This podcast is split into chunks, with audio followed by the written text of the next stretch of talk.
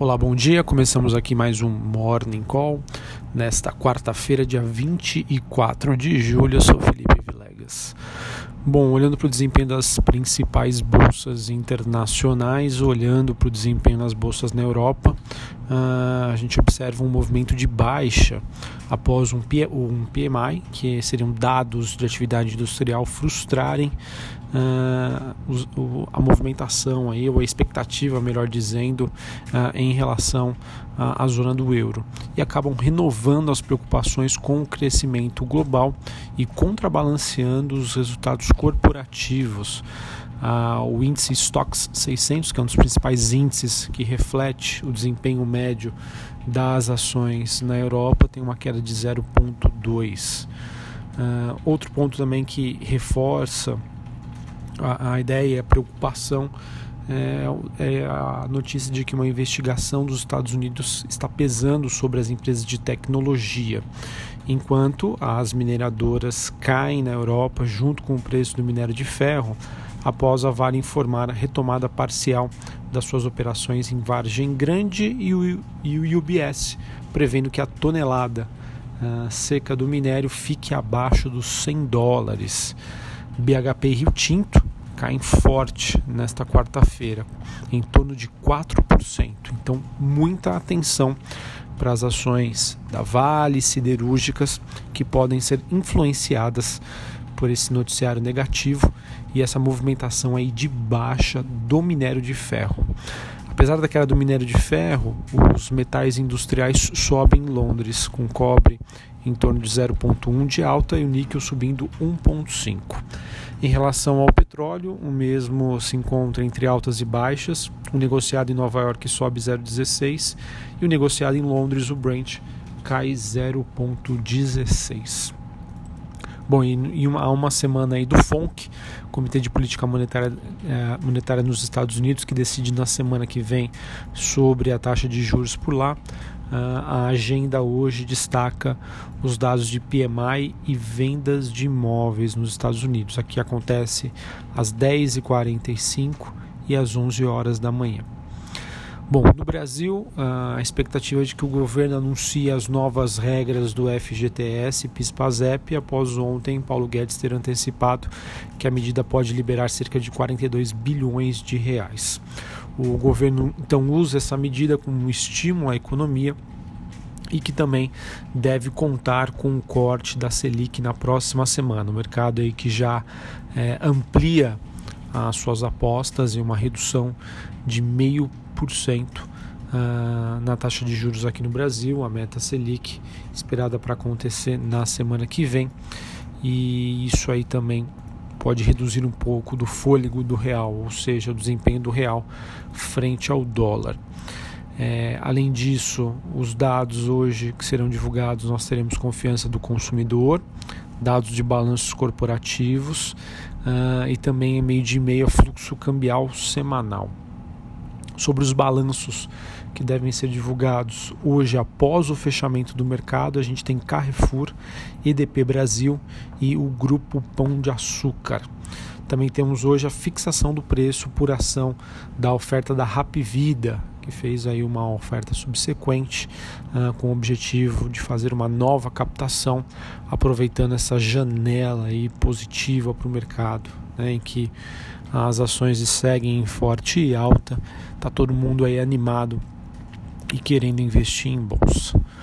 Bom, sobre o noticiário corporativo, o principal destaque fica por conta da Petrobras, que deve levantar cerca de 8,6 bilhões de reais em uma oferta de ações que privatiza a BR Distribuidora. Petrobras que está se desfazendo de boa parte das ações que ela tem hoje é, da BR Distribuidora e por conta disso a gente pode considerar que a a dona dos postos Ipiranga uh, deve ser agora uma empresa é, privada. Tá? O preço por ação da BR Distribuidora na oferta secundária foi fixado em R$ 24,50. Essa oferta que envolveu cerca de 291,3 milhões de ações ONs detidas pela Petrobras e foi acrescida de 58,3 milhões de ações em um lote adicional. Com isso, a Petrobras então vai vender as ações correspondentes a 30% do capital da BR Distribuidora, passando a deter 41,25% do capital após a conclusão da operação. As ações começam então a ser negociadas no próximo dia 25 de julho, amanhã. E um ponto importante é que a oferta ainda poderá ser acrescida em até 43,7 milhões de ações em um lote suplementar, segundo um prospecto preliminar. Caso isso aconteça, né, haja uma colocação integral do lote suplementar, o montante da oferta pode chegar a 9,63 bilhões de reais e a fatia da Petrobras poderá ser reduzida para 37,5%. Só para vocês terem uma ideia, a BR Distribuidora fechou ontem negociada 2601, ou seja, quem participou da oferta vai conseguir aí pegar com desconto, né, comprando a 24,50 é, e mostra aí o sucesso da operação, essa operação em que teve uma demanda 3,5 vezes o book, né, ou seja, das ações que foram ofertadas houve uma demanda 3,5 vezes maior e as chances são grandes uh, da Petrobras colocar aí esse novo lote suplementar. Vamos ver. Isso seria muito positivo para a companhia que precisa fazer caixa.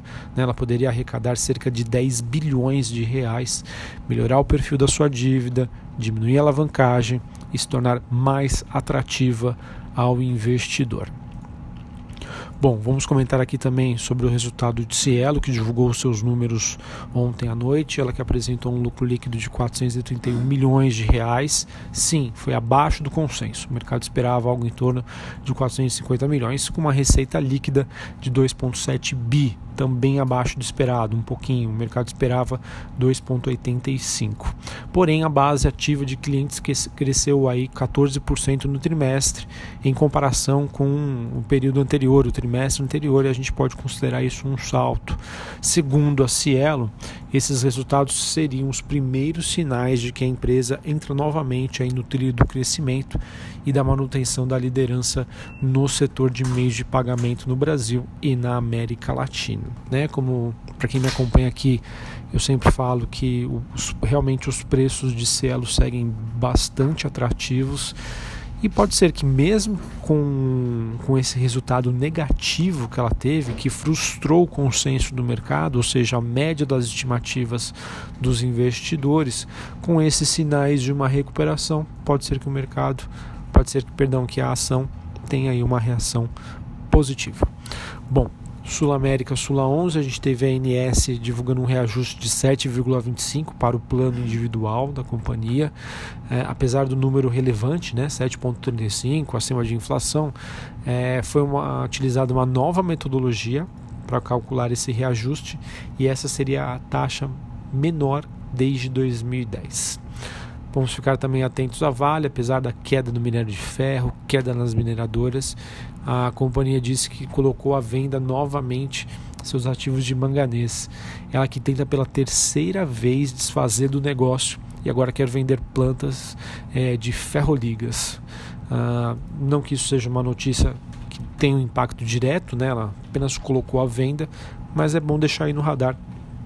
Isso pode uh, trazer uh, no caso aí uma um trigger aí positivo adicional, mas eu acredito que hoje, apesar disso, deve pesar a questão do minério de ferro.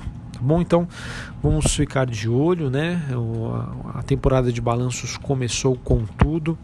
Acredito que o mercado não se apegue muito à, à questão internacional. Né? Vamos ver, apesar do, da sinalização negativa, mas é bem verdade que a bolsa está andando de lado, baixa volatilidade nos últimos dias, com a falta de notícias em relação a, ao Congresso brasileiro, à reforma da Previdência. Porém, eh, essas notícias corporativas, notícias individuais, devem deixar, acredito eu, o mercado um pouquinho mais agitado.